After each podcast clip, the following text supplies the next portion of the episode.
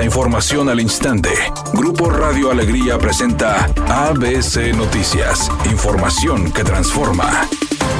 ¿Qué tal? Muy buenas tardes, esta es la información. Al ser cuestionados acerca del motivo por el cual el agua del río Santa Lucía está de color verde, la administración del Parque Fundidora, a cargo de este paraje, argumentó que ello se debe a la aplicación de uno o varios químicos para el mantenimiento. Sin embargo, no hubo respuesta al preguntar acerca del nombre de los químicos utilizados para esta operación y solo se explicó que el color verde es resultado de una reacción que sucede al inicio y que con el paso de las horas y la segunda ronda, donde levantan la capa del fondo, va cambiando dijo a este medio un portavoz del parque. Durante este fin de semana, paseantes locales y turistas no pudieron aprovechar al máximo las bondades de este atractivo turístico de Monterrey debido a que el agua del río Santa Lucía tenía un tono verdoso.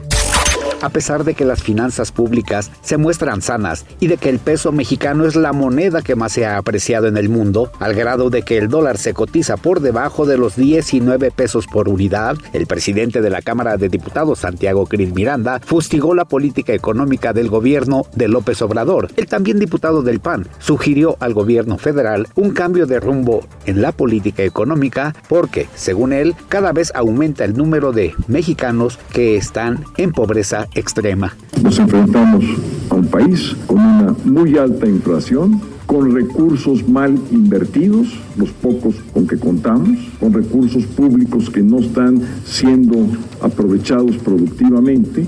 Editorial ABC con Eduardo Garza. Los carriles de contraflujo del Monterrey dejaron de ser una solución para convertirse en una ruleta rusa. Ante la escasa colocación de conos para delimitar carriles, en las avenidas Leones y Carretera Nacional se han vuelto un peligro en los horarios donde operan los contraflujos. Ayer hubo un grave accidente en Leones. Afortunadamente no hubo víctimas fatales, pero es una alerta del peligro que se vive ante la falta de una adecuada señalización.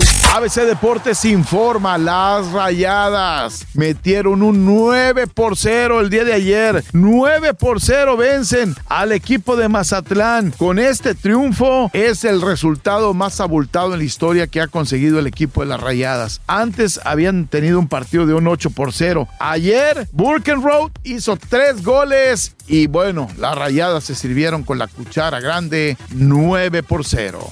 El próximo 11 de marzo se realizará la entrega de premios a lo peor del cine de Hollywood. Los premios Razzie se entregarán a aquellas películas y personalidades del cine que según el público no dieron una el año pasado. Llama la atención que Jared Leto, siendo una figura de primer nivel, está catalogado como el peor actor. También la película Blondie dedicada a Marilyn Monroe Pinocho de Disney y Jurassic World están calificadas como las peores del año.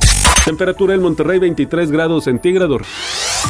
ABC Noticias, información que transforma.